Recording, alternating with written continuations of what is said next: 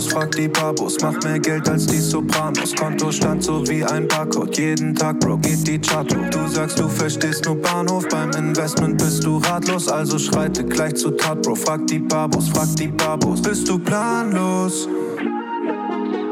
Frag die Babos, mach mehr Geld als die Sopranos. Einen wunderschönen guten Tag, liebe Barbinas, einen wunderschönen guten Tag, liebe Babos. Willkommen zur nächsten Folge Investment Babo Podcast. Heute mit mir äh, zur Seite wie immer Endrit Scheler in Frankfurt. Hallo Endrit, wie geht's dir? Hallo, grüß dich, Michael. Äh, mir geht's soweit ganz gut. Wir sind sehr beschäftigt in letzter Zeit, zumal diese Woche und an diesem Tag, wo unser Podcast rauskommt, die Fondgipfelakademie auch startet. Und das sind die ba Babus vertreten, äh, Michael und ich, mit einem sehr, sehr spannenden Vortrag zum Thema Podcasting, warum wir das machen, wie wir das umsetzen. Kann ich euch auf jeden Fall empfehlen. Es gibt noch weitere äh, interessante Redner dabei, Markus Koch, Andreas Franik und äh, auch einige Makroexperten. Ein riesen Mehrwert, zeitlich flexibel. Michael, erlaube mir bitte diese Werbung ganz kurz hier am Anfang. Denn ja, äh, wir haben auch äh, also einige hunderte Teilnehmer, Anmeldungen und wir werden auf jeden Fall hier die Tausender-Marke knacken. Und äh, es ist kostenlos über zehn Tage flexibel. Das heißt, ganz nach dem Netflix-Prinzip könnt ihr jederzeit von wo auch immer innerhalb von diesen zehn Tagen alle Seminare besuchen, Credit Points erhalten. Und wie gesagt, die Babus sind dabei. Und äh, ja, mir geht es gut. Wie geht es dir, Michael? Ja, mir geht's super. Ähm, ich äh, habe ja mit dir äh, einen Vortrag auch eingesprochen. Also äh, ich werde mir auch die Vorträge anschauen, bin da sehr gespannt. Ich kenne die Inhalte der anderen noch nicht. Das heißt, wer Lust hat, gerne, liebe Community, da kann man sich, glaube ich, kostenlos weiterbilden. Das ist ja immer etwas Positives. Ähm, und die Community hat uns auch den Impuls gegeben für die heutige Folge, weil ein lieber Babo hat auf Instagram mich angeschrieben, hör mal, was eigentlich ist genau Stockpicking, ja, weil wir das äh, immer wieder äh, erwähnt haben in einer der letzten Folgen und äh, haben es aber nicht wirklich erklärt. Da schon mal äh, ein großes Sorry. Äh, unser Anspruch ist ja eigentlich, die Begriffe, die wir so in diesen Folgen raushauen, auch so zu erläutern. Ähm, und deshalb machen wir heute die Folge äh, Stockpicking. Heute geht es um Stockpicking. Lieber äh, Endrit, was ist das für dich? Stockpicking, äh, wenn meine Mutter dich fragen würde, was das ist, wie würdest du es erklären? Ja, also Stockpicking ist wie Freunde suchen. Äh, Freunde will man auch ein Leben lang haben. Äh, von, von guten Freunden kann man auch langfristig profitieren. Ja, und äh, man kann natürlich auch sagen, ich will einfach populär sein, also ich will mit jedem befreundet sein, aber seien wir einfach mal ernst unter uns hier, äh, man wird auch nicht die Zeit haben, sich mit, mit jedem zu unterhalten. Also ich in den USA beispielsweise äh, kann schon behaupten, dass ich populär war, weil ich äh, Football gespielt habe und dies und das. Und so hat man viel Aufmerksamkeit bekommen. Aber wirklich richtige Freunde hatte ich nur ein paar. Und äh, mit denen habe ich auch viel Kontakt. Aber von den 1600 Leuten, die mit mir zur Schule gegangen sind, äh, ich kenne sie zwar von Namen, also wie sie heißen, aber ich kenne nicht ihre Lebensgeschichte. Und mit Stockpicking ist es im Grunde genommen genau das Gleiche. Man sucht sich tolle Unternehmen. Und äh, natürlich gehören da so, so gewisse Kriterien äh, dazu und diese werden wir auch heute erläutern. Also alles, was uns so, so dazu einfällt. Und diese hat man auch im besten Fall ein Leben lang im Portfolio. Und äh, Warren Buffett macht es schon vor. Seine Durchschnitthaltedauer von einer Aktie ist um die 20 Jahre. Geico hatte über 30 Jahre im Portfolio, Coca-Cola genauso. Und vielleicht Apple auch. Ne? Apple hatte jetzt nur seit ein paar Jahren in dem Portfolio. Aber das ist für mich so, so ein bisschen grob Stockpicking. Freunde suchen, ja, ja die richtige ja. Freunde. Ja, das Bild äh, hatte ich äh, tatsächlich äh, noch nicht vor Augen. Ähm, was das Thema Freunde angeht, gehöre ich ja zu denen, die sagen, umso älter man wird, umso weniger echte Freundschaften schließt man. Ähm, und ich glaube, das liegt daran, dass die Ansprüche sich ändern. Also ich glaube, jeder Zuhörer kennt das, äh, dass man so ganz alte Freunde hat, wo man denkt, boah, ich liebe den oder, die. Aber äh, wenn ich den heute kennenlernen würde, boah, würde ich den nach drei Minuten in den Wind schießen. Ja, aber irgendwie hat man dann, man hat heute wahrscheinlich nicht mehr die Geduld für die Marotten. Und das ist, glaube ich, ein Unterschied zu Stockpicking, weil äh, die Stockpicker suchen halt ihr Leben lang nach tollen Aktien. Ja? Und im Groben kann man das wirklich äh, so unterscheiden. Es gibt ähm, Top-Down-Investoren und Bottom-Up-Investoren. Top-Down-Investoren, das sind die, die sich so eher denken, okay, äh, wie sieht denn die Welt momentan aus? Was finde ich gerade interessant? Ähm, nehmen wir mal an, ich sage, ich finde jetzt Europa interessant. Ähm, dann überlege ich mir, was ist denn in Europa genau total interessant? Ähm, dann sagt mir mein Analyst, ja, die Dienstleistungsindustrie geht total ab. Und dann sage ich, okay, dann suchen wir uns in der Dienstleistungsindustrie jetzt die passenden Firmen aus. Oder ich kaufe direkt komplett die komplette Dienstleistungsindustrie über ein ETF. Das wäre ähm, dieser Ansatz. Ähm, und äh, das ist auch keine Wertung. Das ist, äh, es gibt viele Häuser, die das sehr gut machen.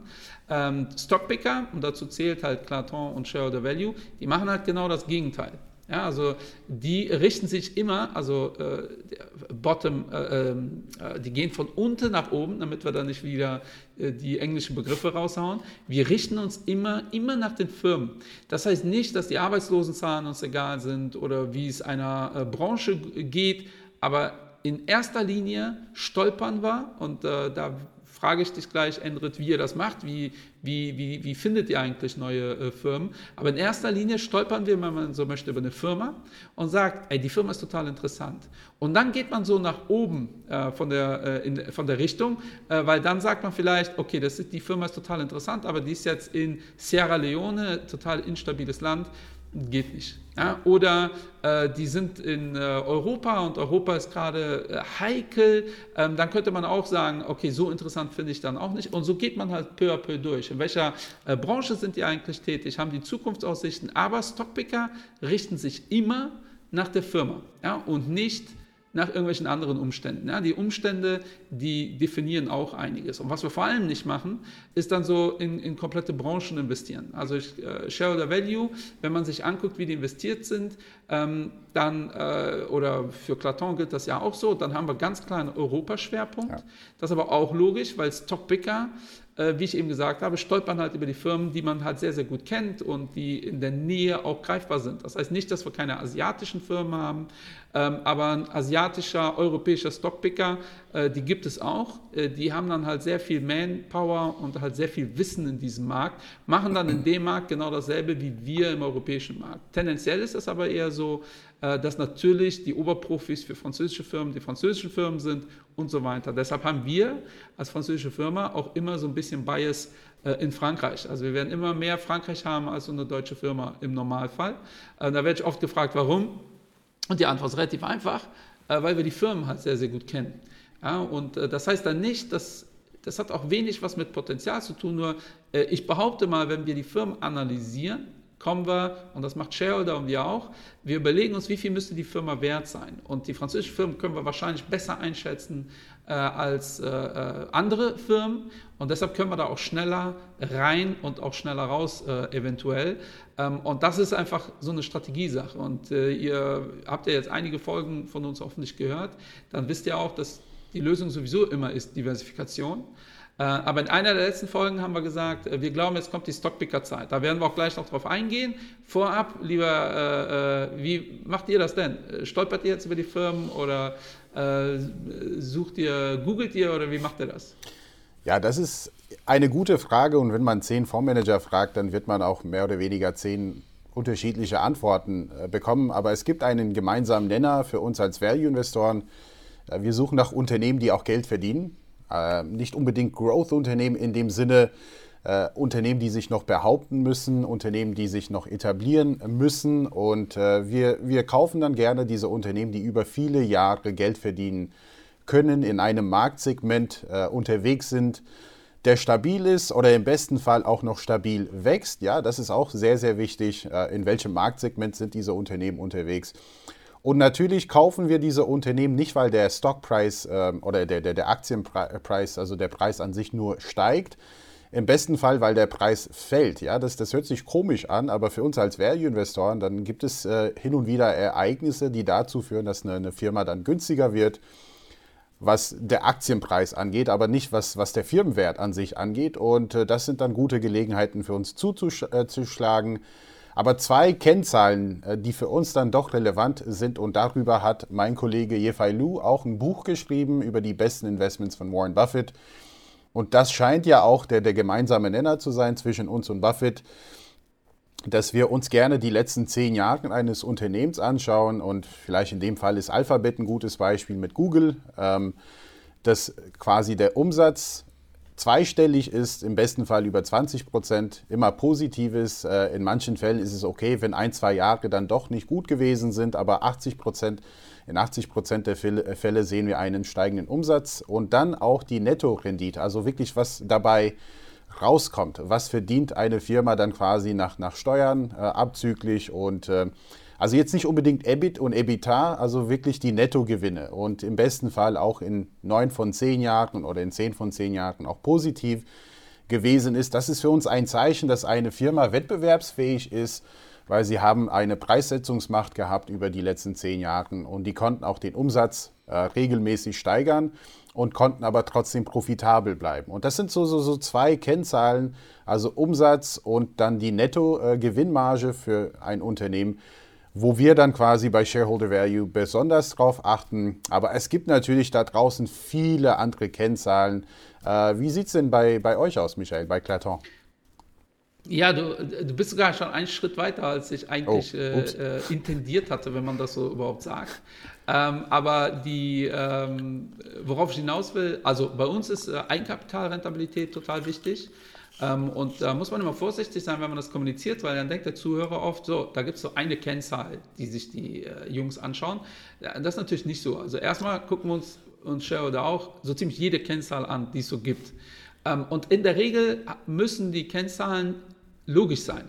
Also äh, wenn eine Kennzahl eine totale Unterbewertung äh, ausdrückt und irgendwie eine andere eine totale Überbewertung, dann ist irgendwas komisch an den Daten. Ähm, und das passiert ja in der Regel nicht. Das heißt, in der Regel ähm, ist das ja so, äh, interpretiert er das und sagt, okay, das macht Sinn, alle Kennzahlenzeichen äh, gehen Richtung äh, Unterbewertung und für uns ist ein, äh, ein großes Thema halt die Einkapitalrentabilität. Das heißt, wenn die Firma ein Euro investiert in sich selbst, wie viel kriegt die dann daraus? Und da wollen wir schon so mindestens 18, 20 Prozent sehen. Für die, die jetzt zuhören und denken, wow, das ist ja total viel, äh, ist gar nicht so viel. Also äh, der Markt macht im Schnitt schon so über 10. Äh, sonst würde ein Investor oder ein Unternehmer halt kein Unternehmen gründen, äh, weil äh, dann würde das Unternehmen nicht genug abwerfen, um die ganzen Kosten zu tragen. Also relativ äh, einfache äh, Story eigentlich. Ähm, und daher ist die Eigenkapitalrentabilität für uns vielleicht von den ganzen Kennzahlen, die es so gibt, mit die wichtigste, weil die zeigt uns auch an, wann ein Kurs tendenziell steigt. Ja, weil äh, Gazprom ist so ein schönes Beispiel. Äh, Gazprom war halt über Jahre so unfassbar günstig, dass das eigentlich irrational günstig war. Also wirklich alle Bewertungen, also Sachen wie Kurs-Buchwert, wenn ihr euch anschaut, wie viel ist die Firma wert im Vergleich zu äh, den materiellen Gütern, die man bilanziell erfassen kann, vereinfacht dargestellt, wie viel ist die Firma wert zu den Immobilien zum Beispiel. Äh, dann hatten die eine Unterbewertung von, äh, die hatten einen Wert von 0,5, das heißt, die, die Güter, die man bilanziell erfassen kann, waren 100% mehr wert als die Firma an der Börse. Und das ist einfach abartig. Aber die hatten das so zehn Jahre. Und äh, diese Information alleine bringt euch relativ wenig, weil die Frage ist ja, wann steigen die Kurse? Ähm, und das kann man sowieso nie auf so einen Monat oder zwei abschätzen. Aber wenn die Eigenkapitalrentabilität zunimmt, dann wird das halt immer deutlicher und in der Regel zieht der Markt dann über kurz oder lang nach. Ja, deshalb ist das für uns eine äh, ganz, ganz wichtige Kennzahl. Äh, ich war aber mit meiner Frage, ging ich eher in die Richtung, äh, bevor ihr überhaupt eine Firma analysiert, welche Firmen sind die, die ihr analysiert. Ja? Und ihr habt mhm. natürlich mhm. einen riesen Pool ähm, von Firmen, die ihr sowieso analysiert habt schon. So also ist das bei uns auch. Bei uns aber die ganze Firma, und zwar alle Mitarbeiter schon danach ausgerichtet, wirklich auch einfach die Augen aufzuhalten. Also blöd das klingt.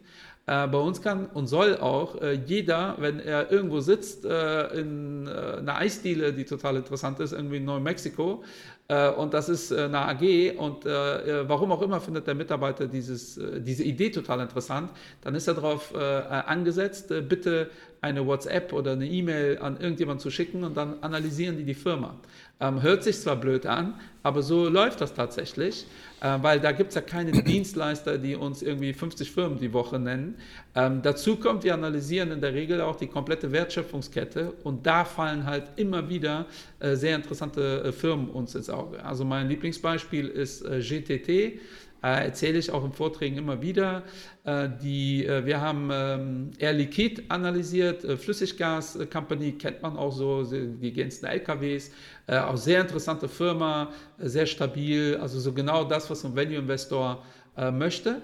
Ähm, und dann haben wir uns die komplette Wertschöpfungskette angeschaut und äh, Flüssiggas wird transportiert in der Regel in Schiffen. Und da gibt es einen kleinen äh, Player in Frankreich, GTT heißen die, die haben so eine Membran entwickelt, mit der man so, so ein Containerschiff ausrüsten kann und dann brauchen die halt keine Container mehr. Also es ist alles ein bisschen kompliziert, aber ganz vereinfacht.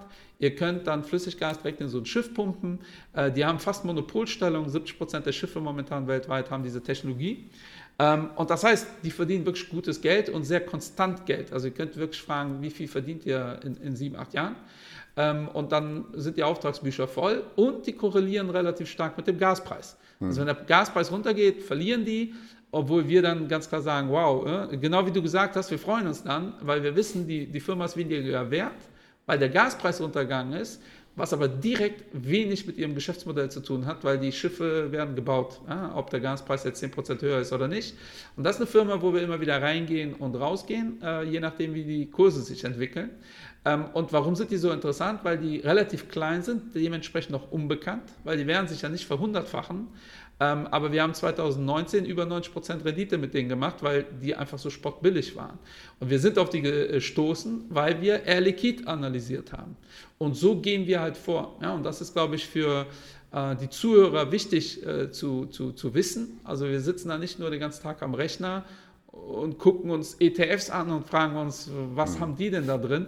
Weil das sind genau eben die Nicht-Stockpicker, das sind die, die die breite Masse kaufen. Ja, und äh, deshalb haben wir in einer der letzten Folgen gesagt, äh, wir glauben, dass jetzt die Stockpicker-Zeit kommt. Letztes Jahr war kein Stockpicker-Jahr, aus einem ganz einfachen Grund. Letztes Jahr hättet ihr im März einfach irgendwas kaufen müssen, ja, irgendeinen Markt. Ähm, es gab Gewinner und Verlierer, aber bei den Gewinnern haben einfach alle gewonnen. Ja. Und das sehen wir ein bisschen kritisch. Ähm, ich glaube, ihr auch. Ähm, äh, für euch käme es ja auch nicht in Frage, irgendwie einfach so äh, einen kompletten Index, was ja manche Fonds machen, äh, nachzukaufen. Das, was wir machen, was äh, Index angeht, äh, ist, wenn wir den Fonds absichern, beispielsweise, dass wir halt äh, Index Futures verkaufen. Das sind aber taktische und strategische Überlegungen, dass wir dann in fallenden Märkten dann unseren Fonds ein bisschen schützen können. Aber nicht, weil wir den Index äh, per se so toll finden oder nicht toll finden, aber zufälligerweise wollen wir dann die USA shorten oder unseren äh, US-amerikanischen Anteil im Fonds dann absichern, dann müssen wir den S&P 500 natürlich äh, auch verkaufen.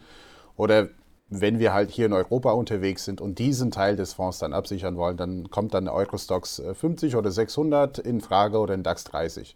Also wirklich liquide da, äh, Indizes. Super, Aber, super Hinweis. Da fragen nämlich viele, warum verkauft ihr dann äh, oder warum geht ihr nicht short auf die einzelnen Titel? Ja, sehr äh, Warum den Index? Das ja. verstehen viele ja. nicht. Äh, willst du das kurz erklären? Äh, erstens dürfen wir das nicht. Also äh, Leerverkäufe tätigen ähm, haben wir auch im Verkaufsprospekt äh, so, dass wir das nicht dürfen. Äh, und zweitens hat es auch äh, mit, mit anderen Gründen, also erstens kann das auch relativ kompliziert sein. Ähm, und zweitens wollen wir jetzt nicht unbedingt davon profitieren, dass jetzt eine, eine Firma pleite geht. Auch wenn diese Funktion von manchen Hedgefonds in den USA auch erfüllt wird. Und es wird auch so heiß diskutiert, ob das richtig ist oder nicht.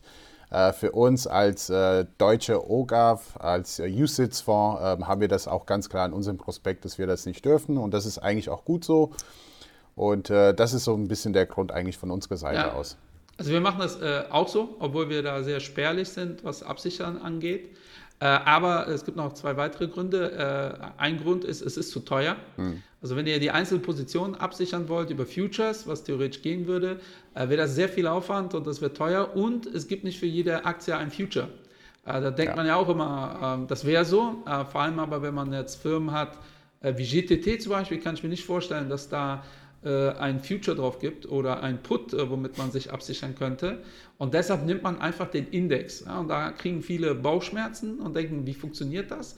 Ähm, und da, das ist so ein Ausflug äh, im Bereich Portfoliotheorie, äh, da müsst ihr euch angucken, wie ihr korreliert seid. Also wenn ihr wisst, euer Portfolio ist korreliert mit 0,8, äh, also ihr äh, ihr wisst, der DAX macht 10% plus, also DAX als Beispiel, und ihr reagiert dann 20% weniger als der DAX.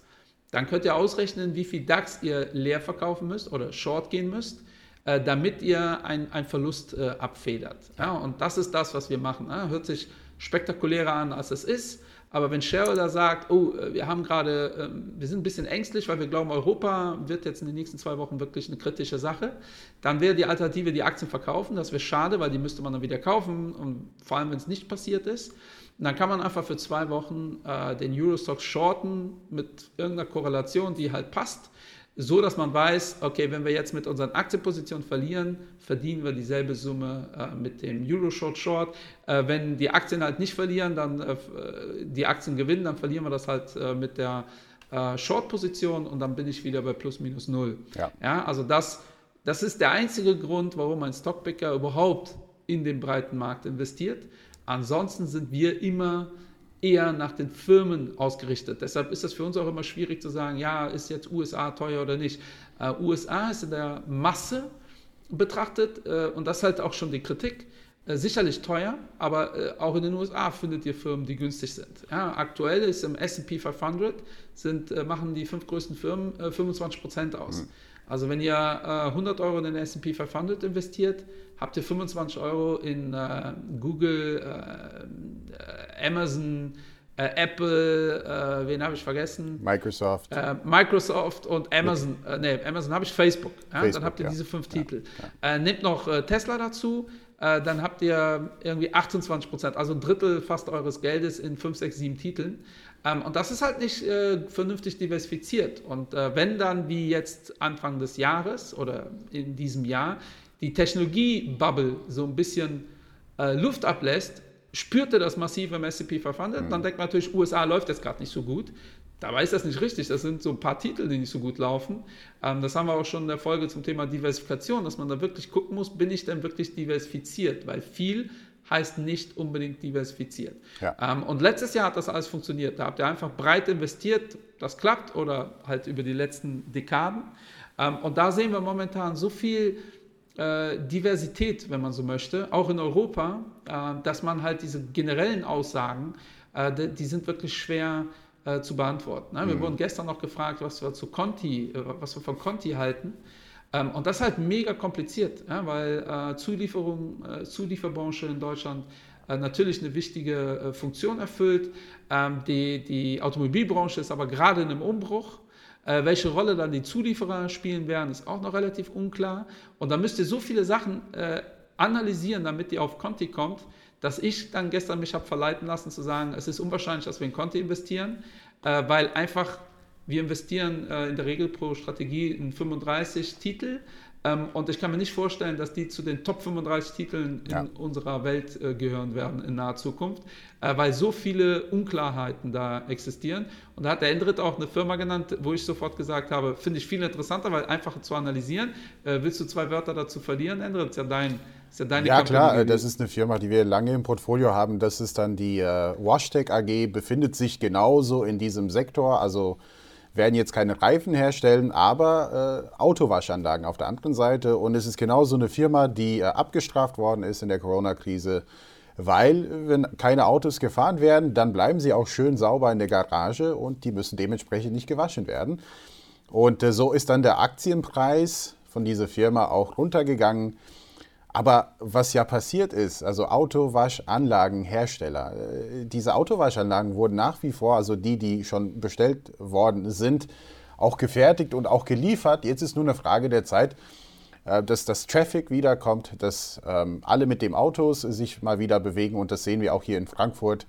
Äh, es ist nicht wie vor Corona, aber wir bewegen uns auch langsam in diese Richtung. Und das ist so, so eine Aktie, wo man sich überlegt, äh, in fallenden Märkten, in fallenden äh, Aktienpreisen, um da einzusteigen oder eine Position auszubauen. Denn äh, die erfüllen viele der Kriterien, die wir dann quasi als Stockpicker und Value-Investoren so gerne haben. Und eine davon ist halt Eigentümer geführt. Und das ist auch so, so ein Thema, was wir vielleicht auch thematisieren können. Und äh, die haben einen Wettbewerbsvorteil, äh, ist eine der wenigen Firmen hier in Deutschland, die sowas überhaupt anbietet, sind mittlerweile auch Wel Weltmarktführer und sind gesund aufgestellt, keine Schulden, also wirklich Management ist, ist super und da kann man natürlich nur sagen, klar, äh, in fallenden Märkten kann man na natürlich antizyklisch einsteigen und äh, einfach mal sitzen. Ja, drauf und das sitzen. ist ein interessantes Geschäftsmodell, weil, äh, also erstmal bei äh, äh, bei dieser Firma ist jetzt nicht die Frage, äh, fahren wir Elektroautos oder nicht, ja? oder fahren wir neue Autos, alte Autos. Äh, Autos werden, müssen gewaschen werden. Also egal wie der Antrieb ist und egal, ob ich mir ein neues Auto gekauft habe oder nicht. Jetzt wird der eine oder andere vielleicht sagen, ja, ja, aber äh, weniger Autos äh, wird weniger gewaschen. Das ist zwar äh, richtig, aber ähm, wir unterschätzen dieses Geschäftsmodell von diesem Thema Waschstraßen, äh, weil die Waschstraßen eröffnen ja nicht äh, wie Sand am Meer in den Innenstädten. Die Waschstraßen eröffnen in der Regel durch die Urbanisierung. Das heißt, äh, da werden, äh, und das ist ja ein Thema, wir werden äh, in den Städten oder äh, in den Speckgürteln äh, kommen ja immer mehr Menschen dazu ähm, und dann wird die Stadt immer breiter. Und dann ist das tatsächlich eine ganz einfache Kalkulation. Je nach so und so viel tausend Einwohnern macht halt so eine Waschstraße Sinn. Und deshalb werden die ganz natürlich erweitert. Ich habe nämlich mal mit einem geredet, der, das war sein Business, also der hat Waschstraßen betrieben ähm, und zwar nicht so fancy Dinger mit riesen Mr. Wash-Anlagen oder wie die heißen, sondern wirklich äh, so mit äh, Münzstraßen. Ja? Also in irgendwelchen Dörfern oder halt kleineren Städten äh, ohne Personal, wo man wirklich so Münzen einwirft. Und dann äh, habe ich mich mit dem mal so unterhalten und ich war erstaunt, was der für eine Marge da macht. Weil er fast keine Kosten hat und er war da, äh, und er hat mir gesagt, ich brauche nur zwei Tage, zwei Tage, äh, wirklich gutes Wetter, dann rechnet sich das. Ja, und da war ich wirklich erstaunt, weil ich dachte, aber es macht auch Sinn. Ja, weil der, äh, zahlt, der zahlt eine Pacht relativ wenig, weil das Grundstücke sind, wo man nicht bauen kann. Ähm, er baut da, wo natürlich keine fancy, äh, oder er stellt die Dinge hin, wo keine fancy Waschstraßen sind. Die kann man übrigens auch komplett abbauen. Die sind geleast ähm, und dann ist das wirklich ähm, sehr einfaches, sehr sicheres Geschäftsmodell. Äh, ist ein bisschen abhängig vom Wetter, aber wie gesagt, ein, zwei Tage im Monat muss die Sonne nur vernünftig scheinen. Ähm, dann rechnet sich das für ihn. Und ja, äh, ja der macht da äh, wirklich ein gutes Business.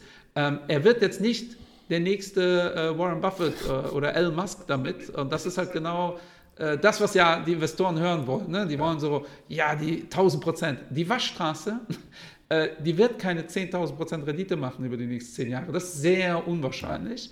Aber vor allem, wenn die günstig zu haben sind, und da unterschätzen wir die Zahlen, wenn eine Firma 40 Prozent Minus macht, müssen die ja fast 100 Prozent machen, um wieder da zu sein, wo sie waren. Und das ist halt das, was so die breite Masse total unterschätzt. Wir haben letztes Jahr im März 30, 40 Prozent Einbruch gesehen. Wenn ihr euch heute die Charts anguckt, könnt ihr denken, ja, war ja alles gar nicht so dramatisch. Wer die ganze Zeit investiert hat, ist glücklich, absolut sicher. Wer aber im März investiert hat, ist bei 80 Prozent. Ja. Und das ist halt genau das, äh, was wir unterschätzen, äh, dass und da nehmen wir, nehmen so Firmen halt das Potenzial raus. Und da schaffen es viele Stockpicker, genauso wie Shareholder Value und auch wir, äh, langfristig halt diese Outperformance zu bekommen. Ja, weil ich glaube, in eurem, ähm, in eurem äh, Flaggschifffonds seid ihr bei äh, durchschnittlich über 8%, äh, wenn mich nicht alles täuscht. Ne? Ja, äh, seit Auflage, das sind immerhin 13 Jahre, und äh, das sind 8,2, glaube ich, äh, was wir da per annum liefern. Und wir sind immer noch ein bisschen unterbewertet, weil Value nicht unbedingt in unsere Richtung gelaufen ist in den letzten paar mit so Jahren. Einer, mit so einer langweiligen, mit Verlaub, äh, ich meine das ja nicht negativ, langweiligen nee, Strategie. Nee, nee. Äh, unser Flaggschifffonds ist jetzt 30 Jahre alt äh, und ich rede nicht vom Defensiven, sondern vom Offensiven. Der ist leicht unter 8, mhm. 7,9 aktuell, aber auf 30 Jahre mit vor allem dieser äh, Value, ja, Drawdown, wenn man so möchte, ja. äh, in den letzten drei Jahren ähm, ist das schon extrem. Ja? Und mit Value Drawdown meine ich, äh, in den letzten drei Jahren ist halt alles, was Growth war, halt, das war in. Ja? Und letztes Jahr war das ganz extrem. Äh, wir haben im November, ähm, hat sich das ja gedreht, einfach nur, weil Moderna gesagt hat, so, wir haben Impfstoff. Mhm. Ja? Also ohne zu wissen, was genau für einen Impfstoff wir haben, äh, wann und wie und wo sind auf einmal die Value-Themen gelaufen ja. und äh, die Growth-Themen haben auf die Nase bekommen. Also so Firmen wie Nestlé, äh, Danone und äh, auch die Automobilhersteller, Banken. Äh, auch da äh, habe ich letztes Jahr relativ oft gesagt, BNP Paribas hatte doppelt so viel auf der hohen Kante, wie sie wert waren an der Börse. Also völlig äh, abstruse Zahlen, aber halt keiner wollte im Sommer irgendwas mit Banken zu tun haben. Ne? Ja. Man wollte irgendwie Technik, Technik, Technik. Ähm, und das ist halt ja dieses, dieses zyklische Verhalten, was wir schon seit immer wieder sehen. Ähm, und deshalb glauben wir einfach, dass jetzt die Stockpicker-Zeit kommt. Ja? Äh, nicht nur unbedingt, weil wir in äh, Stockpicker-Firmen arbeiten, äh, sondern weil es ein logisch nachvollziehbar ist. Das heißt auch nicht, dass wenn ihr jetzt eine ETF-Strategie fahrt, dass das irgendwie keinen Sinn macht. Ich werde aber zumindest vorsichtig mit so einer reinen USA, sage ich auch ganz klar, reine USA-ETF-Strategie wäre ich wirklich vorsichtig, weil wir da wirklich einen Klumpen haben. wenn ich einen ETF kaufen würde, würde ich es wahrscheinlich aktuell am ehesten in ähm, Asien machen weil man kann durchaus argumentieren, dass Asien der Gewinner ist der Corona-Pandemie, ja. relativ unverschuldet, ähm, dann äh, also unverschuldet im Sinne von Kredit, also nicht unverschuldet äh, in diese Pandemie gerutscht. Äh, da, dazu äußern wir uns nicht, aber äh, geringe Schulden, dann ähm, äh, ist das Thema Technologie bei denen natürlich extrem angekommen, äh, produktiv, haben wachsen in allen Belangen.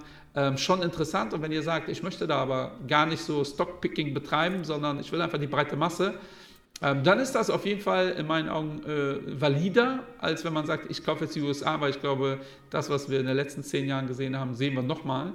Das bezweifle ich. Ähm, wir sind äh, in, in, in, China auch schon relativ stark tätig ähm, und äh, ähm, Shareholder auch, logischerweise. Ja, ja. Ähm, daher ist auch da unsere Strategie immer, wir suchen da die Stocks, die wir interessant finden, äh, wo wir halt, halt genau wissen, was passiert. Ja, es auf und geht es ab. Ähm, ansonsten hätte ich noch eine, äh, äh, ein Beispiel, eine, eine Firma. Wir haben äh, nämlich einen nachhaltigen Fonds gelauncht und wir glauben, dass das einer der ähm, nächsten Megatrends ist. Ne? Vielleicht habt ihr es mitbekommen, es gibt die EU Green Deal, ähm, die EU will das wirklich massiv anfeuern. Ähm, es hört sich auch immer so total äh, selbstlos an, wenn die EU sagt, äh, äh, und viele regen sich darüber auf, so nach dem Motto, wir zerstören damit unsere Wirtschaft. Das ist übrigens nicht richtig. Die EU will sich da ganz klar positionieren als, äh, als, als wettbewerblichen äh, Vorteil. Ne? Weil äh, ich glaube, die EU hat erkannt, dass das Thema Technologie, das werden wir wohl nicht gewinnen, dieses ja. Rennen äh, auf die nächsten 20 Jahre. Äh, die Frage ist, USA, China, wer das Rennen macht. Ich würde mein, würd mein Geld, ich glaube, es ist klar, wo ich mein Geld setzen würde. Ähm, und äh, dann brauchen wir halt einfach andere Branchen, die wir pushen. Und das ist ganz klar das Thema äh, Nachhaltigkeit. Ja, dann tun wir was Gutes, äh, aber wir positionieren uns auch als Firmen. Ja, und da ist es super spannend, auch wie die deutschen Automobilbauern äh, da jetzt äh, mitspielen werden. Und wir haben in dem Kontext äh, die Firma Aquafil entdeckt, italienische Company. Die machen, sehr vereinfacht dargestellt, aus Müll aus den Meeren ähm, Stoffe, also Kleidungsstoffe, äh, wird gerade in der Mode auch sehr stark verarbeitet. Ähm, die machen auch andere Themen, auch so Nylonnetze, äh, von, die aus Fischerei äh, gehandelt wird. Ähm, aber was mir wichtig ist, das ist jetzt nicht einfach so ein Modetrend. Die machen das schon seit ein paar Jahren, haben auch Gewinne schon seit einigen Jahren. Ähm, aber wir glauben, dass das wirklich boomen wird. Also die sind da die Nummer eins, haben Patente in dem Bereich, äh, verdienen gutes Geld schon seit einigen Jahren, läuft so ein bisschen noch unbekannt vor sich hin, ist aber natürlich halt äh, unfassbar nachhaltig. Ja? Und da gibt es jetzt Firmen ohne Ende in Europa, die da am Wachsen sind. Das, äh, wir haben investiert in den größten Elektrofahrradhersteller der Welt äh, und äh, Europas. Und auch da sagt man, ja, ist ja gerade so ein Pandemie-Ding. Äh, die haben in den letzten sieben Jahren jedes Jahr äh, sind die gewachsen und zwar deutlich. Eigenkapitalrentabilitäten passen. Ähm, das ist natürlich jetzt, die Pandemie war nochmal so ein Push. Aber alleine von der EU, vielleicht habt ihr es mitbekommen, äh, Arbeitgeber werden ja massiv gefördert, auch indem sie Elektrofahrräder an ihre Mitarbeiter äh, verschenken, kaufen oder wie auch immer sich beteiligen. Ähm, das sind alles Themen, für die wir uns interessieren und die wir wirklich ja. dann ganz, ganz genau analysieren. Was wir aber nicht machen, ist zu sagen, so, wir kaufen jetzt einfach alles, was irgendwie nachhaltig ist. Hm. Weil das ist wiederum die andere Seite der Medaille, wo wir sagen, Vorsicht, Vorsicht, Vorsicht. Äh, weil momentan vieles, was nachhaltig ist, einfach durch die Decke geht, völlig unabhängig davon, ob die Geld verdienen oder nicht. Übrigens ähnlich wie in dieser Bitcoin-Welt. Ja, auch da, wir haben mittlerweile 2000 Währungen, äh, digitale. Äh, in echt haben wir 150. Und ich denke da immer an 2017 zurück, da gab es einen äh, Eisteehersteller in den USA, äh, die haben sich, ich weiß gar nicht mehr, wie die heißen, aber die haben sich irgendwie Eistee, bla bla bla, Blockchain genannt. Ja, ja. Dann ist die Aktie um 500% gestiegen. Ähm, und genau das ist das, was äh, so Stockpickern so ein Horror ist. Äh, und genau das ähm, wollen wir auf gar keinen Fall im Portfolio. Ja? Und so gehen wir vor.